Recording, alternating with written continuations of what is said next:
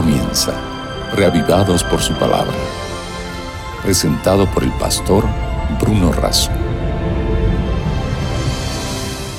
Reavivados por su palabra, nuestro encuentro diario, nuestro privilegio y oportunidad de estar juntos y buscar en las páginas de la Biblia un mensaje relevante de Dios para nosotros. En la continuidad de nuestra lectura y reflexión sistemática de la palabra de Dios, hoy nos concentramos en Segunda de Crónicas, capítulo 18. Pidamos en la oración la bendición de Dios.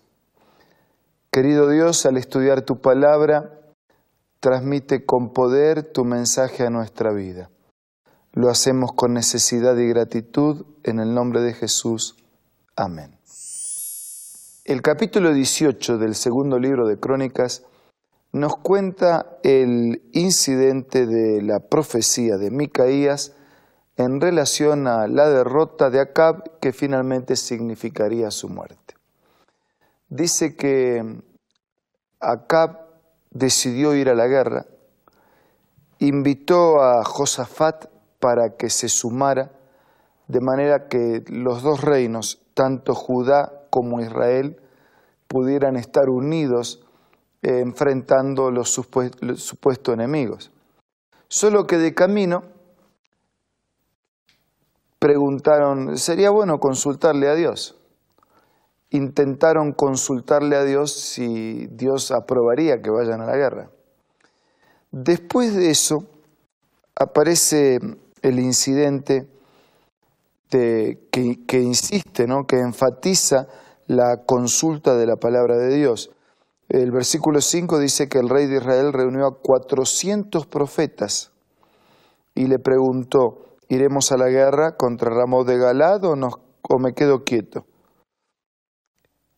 Sube porque Dios se entregará en manos del rey. Versículo 6. Josafat dijo, ¿hay aquí algún profeta de Jehová para que por medio de él consultemos?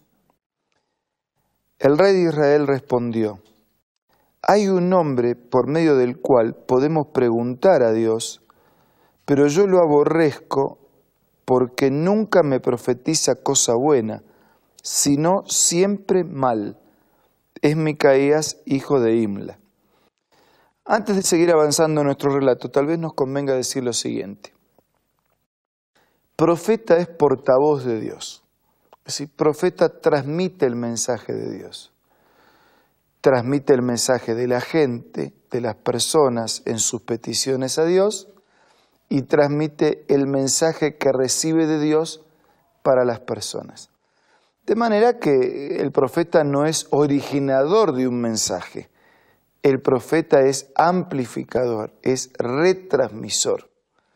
Él se presenta ante la presencia de Dios, consulta, Dios le revela de una o de otras maneras, tal como la Biblia eh, lo identifica más de una vez, y el profeta va y retransmite. Entonces, este estaba preocupado porque dice que a Micaías siempre le profetizaba mal. No, tal vez le profetizaba distinto de lo que él quería. Porque hay gente que no consulta a Dios, pero hay gente que consulta y quiere que Dios le responda lo que él quiere, lo que a él le parece, lo que él considera mejor. Entonces, eso no es consulta, es simplemente acomodar la palabra de Dios a mi opinión. Entonces, por eso, en este caso, el rey quedó incómodo y dice, no, ese profeta siempre profetiza mal, no es que profetiza mal, dice lo que Dios le dice para decir. Tal vez a él no le gusta escuchar eso y por eso lo considera mal. Dice que finalmente lo llamaron a Micaías, sin embargo, y el rey de Israel y Josafat, rey de Judá, estaban cada uno sentados en su trono, vestidos con sus ropas. Todos los profetas, estaba Sedequías, hay una lista. Y entonces la profecía que los profetas habían dicho. El mensajero que ha habido llamar a Micaías le habló. Mira que las palabras de los profetas, a una voz, anuncian al rey cosas buenas. Yo pues te ruego que tu palabra sea como la de uno de ellos, que hables bien. Y Micaías dijo, versículo 13, vive Jehová, que lo que mi Dios me diga, eso hablaré. No sé si te gusta o no, yo voy a hablar lo que Dios dice.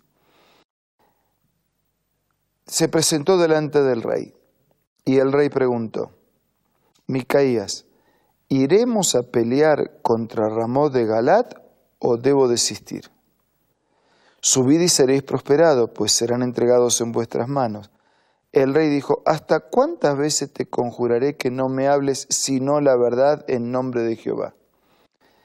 Entonces Micaías, he visto en todo Israel disperso por los montes como ovejas sin pastor.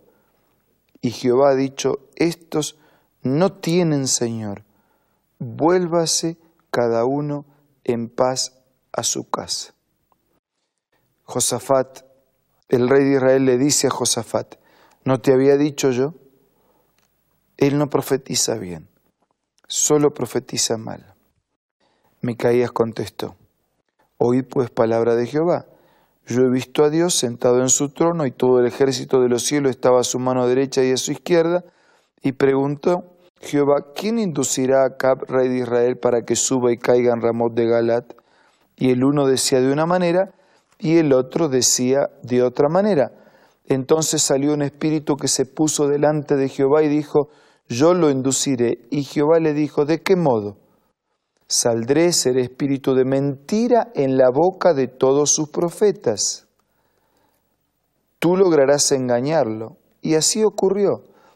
Ahora Jehová ha permitido ese espíritu de mentira en la boca de tus profetas, porque eso es lo que Jehová profetiza para ti, el mal. El relato continúa. Versículo 25, el rey más enojado todavía da esta orden. Tomad a Micaías y llevadlo a Amón, gobernador de la ciudad, y a Joás, hijo del rey, y decid, el rey ha dicho así, poned a éste en la cárcel y sustentadle con pan de aflicción y agua de angustia hasta que yo vuelva en paz.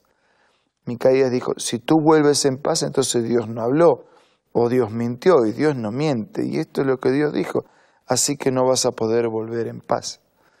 Resumiendo el relato, el rey termina muriendo en la batalla, fue derrotado, tal como la profecía de Dios lo había indicado. Que Dios profetice significa que Él conoce el futuro. Y que conoce el futuro no quiere decir que nos predestinó para ser derrotados. La elección es nuestra. Pero como Dios conoce el futuro, anticipa el resultado de nuestra elección a través del profeta.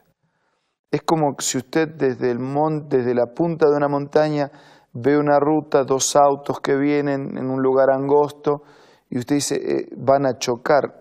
No chocaron por, por su culpa, solo que usted desde arriba pudo visualizar el hecho antes de que suceda. Dios desde arriba, desde la eternidad, puede visualizar los hechos futuros antes que suceda. Los conoce, pero eso no significa que eh, Él sea el responsable. Yo soy el responsable de mi elección. Tengo un par de preguntas para concluir nuestra reflexión. Cuando usted va a la guerra, eh, cuando usted pelea, cuando usted lucha, cuando usted enfrenta la vida, ¿va solo o busca la ayuda de Dios? Cuando usted consulta y busca la ayuda de Dios, ¿usted acepta la indicación de Dios, sea de su agrado o no sea de su agrado? ¿O usted simplemente sigue la indicación de Dios cuando ella coincide con su gusto, con su opinión y con su parecer? Usted estaría a orar tal como el Padre Nuestro nos enseñó? Padre Nuestro. Y cuando llega a ese punto dice, hágase tu voluntad. Yo puedo sugerirle a Dios, Puedo pedirle lo que me parece, pero tengo que enseguida pedir que se haga su voluntad. Jesús mismo nos dejó el ejemplo. Cuando dijo, Padre, si es posible, pase de mí esta copa, pero no se haga como yo quiero, sino como tú. Amigo, ¿usted tiene algo que pedirle a Dios? Pídaselo ahora, pero pida que se haga conforme a su voluntad.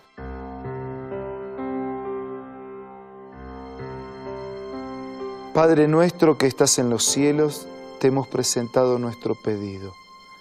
Necesitamos que respondas nuestra súplica y la de nuestros amigos, pero te pedimos que sea hecho conforme a tu voluntad y que nos des fuerzas para aceptar y seguir tu voluntad. Nada merecemos, pero con gratitud te pedimos todo en el nombre de Jesús. Amén. Nos reencontramos mañana para seguir juntos siendo reavivados por su palabra. Muchas gracias por acompañarnos. Los espero. Esto fue Reavivados por su palabra, presentado por el pastor Bruno Razo.